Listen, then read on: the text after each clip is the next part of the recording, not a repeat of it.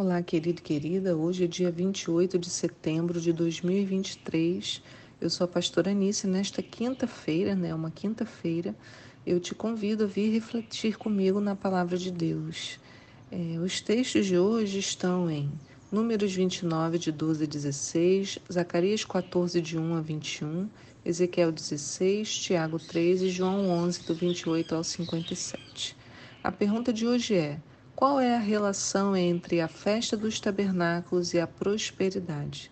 Nós estamos em preparação para essa festa. A festa de tabernáculos ela dura sete dias, né? A Bíblia descreve essa duração. Dá uma celebração no oitavo dia.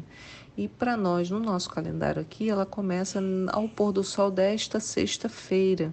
Então, o Shabat desta sexta-feira, né, o Shabat que nós vamos celebrar essa semana, já é um Shabat de festa dos tabernáculos. E ela vai até o dia 6 e nós faremos a nossa festa no dia 7 na igreja, no sábado. E você é o nosso convidado, né? Então, a festa que celebraremos pode ser vista por toda a Bíblia. Ela aparece descrita em Números 29, nosso texto de hoje, mas também em Deuteronômio é encontrada em Neemias 8, por exemplo, assim como em textos no Primeiro Testamento, com Jesus participando dessa festa em João 7, que também foi leitura dessa semana. Encontramos também uma previsão de que ela acontecerá no futuro, como todas, com todas as nações, como podemos ler em Zacarias hoje. Eu vou comentar sobre isso. E temos uns indicativos em Apocalipse também. Então, a celebração da festa abre os nossos olhos por toda a Bíblia. E não é maravilhoso a gente aprender sobre as coisas do nosso Deus?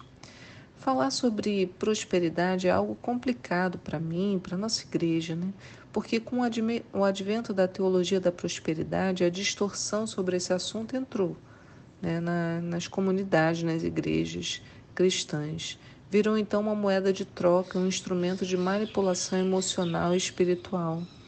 Pastores são presos por usar o púlpito para subtrair de suas ovelhas todo o dinheiro que puderem. Agora mesmo tivemos um caso, né, um pastor que está respondendo um processo sobre isso e a justiça vai se encarregar né, dessa história. Essa distorção faz com que enxerguemos a Deus como um empregado que deve fazer tudo para mim. E esquecemos que é o servo que serve ao seu Senhor. Então, eu sirvo ao Senhor e não ao contrário. Ele me ama, ele cuida de mim, mas em essência sou eu quem devo procurar agradá-lo. Né? Como é que Deus é para você? Pensa aí. Você quer que ele te agrade o tempo todo ou você passa a sua vida toda querendo agradar a ele? Tem uma diferença muito grande nessa relação, né? da maneira como eu vejo. Ele me serve ou eu o sirvo? Isso muda inclusive a nossa forma de orar, de buscar, de louvar.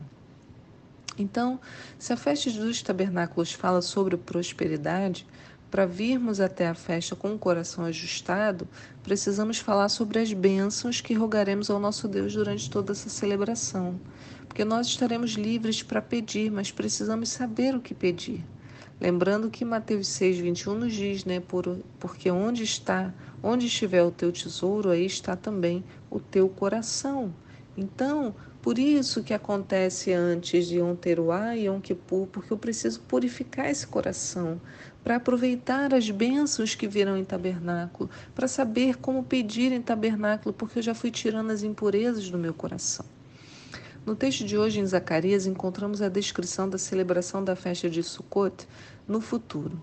Né? Zacarias fala sobre um dia de juízo, o texto de Zacarias 14 explica que depois de uma grande guerra contra Jerusalém, em que o próprio Senhor se levantará para a batalha, todas as pessoas, gente, todas as pessoas de todas as nações terão que vir de ano em ano para Jerusalém para comemorar a festa dos tabernáculos. E se as pessoas não vierem, né? Eu já estou me colocando em Jerusalém. Se as pessoas não vierem aqui em Jerusalém, Então, se não subirem a Jerusalém, não haverá chuva no país deles. E a chuva, como falaremos nos próximos dias, fala sobre bênção e prosperidade. Né? Se todos vão ter que subir, eu não sei como será. Jerusalém é muito pequena. Então, eu imagino, né?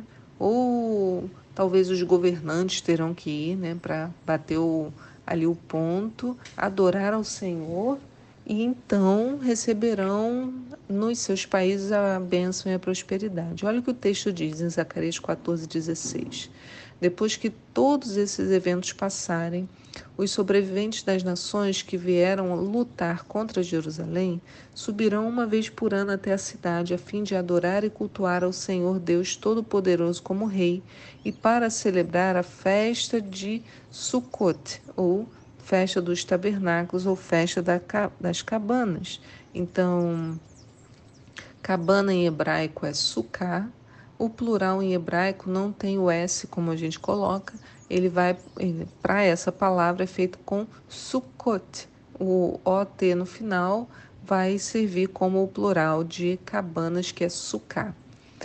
Mas aí o texto continua: Mas se alguma das famílias da terra não subir a Jerusalém para adorar o rei, o eterno dos exércitos, as chuvas não cairão sobre essa gente. Se os egípcios não subirem, não vierem, a chuva também não virá sobre eles e suas propriedades.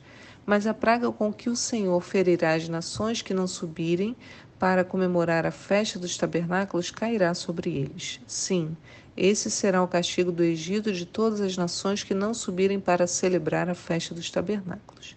Por aí você já vê a importância da celebração da festa. Né? Deus estabelece isso como um mandamento para todas as nações da terra. Então, participar da festa dos tabernáculos está atrelado a receber a chuva dos céus. E chuva, para aquela época, como hoje também, significa ter uma terra saudável e produtiva que gera alimentos e que é fresca para a vida. Enquanto eu escrevo essas palavras, né, uma chuva fina, fresca, rega a terra. Ela já molhou meus cabelos hoje já cedinho, né? Uma chuvinha bem, bem fininha, não chega a molhar, né? Deixa aquelas gotículas, né? Pequenininhas nos fios do cabelo. O verde fica mais vistoso, a temperatura diminui um bocadinho. Parece que as florzinhas se voltam para receber a chuva, né? Como que essa chuvinha é bem-vinda? Em períodos de festa dos tabernáculos, sempre se pedia por chuvas, porque na época elas seriam importantes para garantir as próximas colheitas. E para nós são importantes também, porque elas representam a bênção de Deus. Se estivéssemos mais próximos de lugares de agricultura, entenderíamos isso bem melhor. Né? Sem chuva, sem comida. Hoje quase não plantamos mais. Né? O nosso país ainda tem, né? A gente produz bastante, temos muita terra, mas às vezes estão distantes da nossa realidade. Né? Fizeram pesquisa com alguns, algumas crianças no Reino Unido que não sabiam de onde vinha o leite, não sabia como era uma maçã, porque era tudo muito industrializado. Né? A gente vai esquecendo dessa verdade, reclamamos da chuva e só nos lembramos da sua importância quando os poços secam, quando a empresa abastecedora não nos entrega água, mas a necessidade ainda é real, a equação ainda funciona: chuva igual comida. Muita chuva, muita comida, pouca chuva, pouca comida. É claro que temos um clima desequilibrado, né? exageramos na poluição, destruímos florestas e rios. Então, no Brasil, nesses dias, muitas chuvas é igual a muita calamidade. Mas isso não significa que a chuva não seja uma benção. Significa que não soubemos cuidar da cidade. Fizemos péssimo uso, péssimo uso dos recursos públicos, não temos esgoto né, adequado, entupimos bueiros, construímos em áreas de risco, muitos e muitos problemas. Porém, uma coisa é certa: a chuva não é culpada, ela vem para nos alegrar. E a gente vê esse princípio de se alegrar com essa prosperidade também no texto de 1 Reis 8. Olha que bonito, no verso 65 diz: Nessa ocasião, Salomão celebrou a festa dos tabernáculos e todo Israel com ele. E houve uma grande assembleia com multidões vindas desde Lebo Ramate, entrada de Ramate ao norte, até o ribeiro que marca a fronteira com o sul, com o Egito ao sul. No oitavo dia, Salomão despediu o povo e enviou cada um de volta ao seu lar. Então a festa tem dura sete dias. O oitavo dia é o dia de assembleia solene. E depois do oitavo dia, Salomão então falou: povo, vai para casa, né? Oito dias de festa já podem ir embora. Aí olha o que o texto diz: Todos rogaram as bênçãos de Deus sobre o rei e retornaram para suas casas felizes e com o coração repleto de esperança por todo o bem que o Senhor fizera ao seu servo Davi e por todo Israel, seu povo.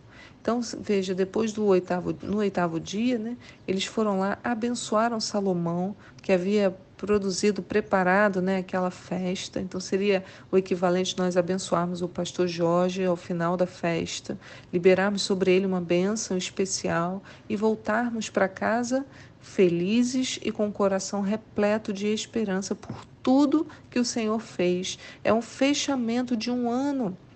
É quando o devocional inicia de novo em Gênesis, tudo é feito de novo. Né? Então, o povo saiu, né, depois de celebrar a festa, após rogarem a bênção de Deus, saíram felizes e com o coração repleto de esperança. Quer prosperidade maior do que essa? Então a gente precisa ajustar os nossos conceitos à Bíblia. Nós pediremos, podemos pedir bens materiais e tudo, mas o nosso coração tem que estar ajustado ao que a Bíblia define como grande alegria.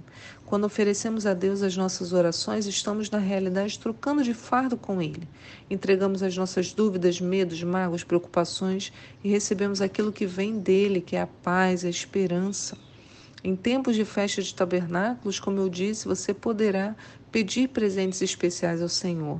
Aquela área que precisa de mais chuva, de mais alimento, de mais abundância. Mas para isso temos também que aprender que a festa fala sobre gratidão. E por isso eu preciso falar de ofertas e a importância de uma oferta, né, daquilo que o Senhor define, não suba a festa de tabernáculos de mão vazia, de mãos vazias. Então nós vamos falar isso nos próximos dias. Mas hoje eu quero chamar a sua atenção para esse ajuste a respeito do termo prosperidade.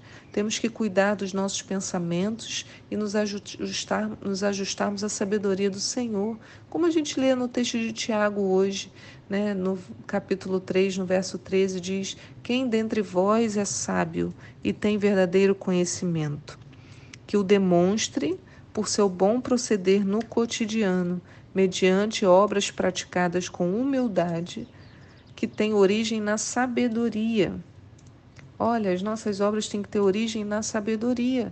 No entanto, se abrigas em vosso coração inveja, amargura, ambição egoísta, não vos orgulheis, orgulheis disso, nem procureis negar a verdade, porquanto esse tipo de sabedoria não vem dos céus, mas é terrena, não é celestial, mas é demoníaca. Pois onde existe inveja e e rivalidade, aí há confusão e todo tipo de atitudes maléficas. Porém, a sabedoria que vem do alto é, antes de tudo, pura, repleta de misericórdia, de bons frutos, imparcial e sem hipocrisia. Ora, a justiça é a colheita produzida por aqueles que semeiam a paz. E é isso que a gente está buscando, né? Que esse seja o alvo da prosperidade que buscamos, sermos capazes de viver esse tipo de vida, uma vida sábia com verdadeiro entendimento. É tempo, irmãos, de nos alegrarmos em Deus. O chamado de tabernáculos é esse. Alegre-se na sua festa, porque a chuva virá. Aleluia. Fique na paz do Senhor e eu te espero aqui para um próximo devocional. Tchau.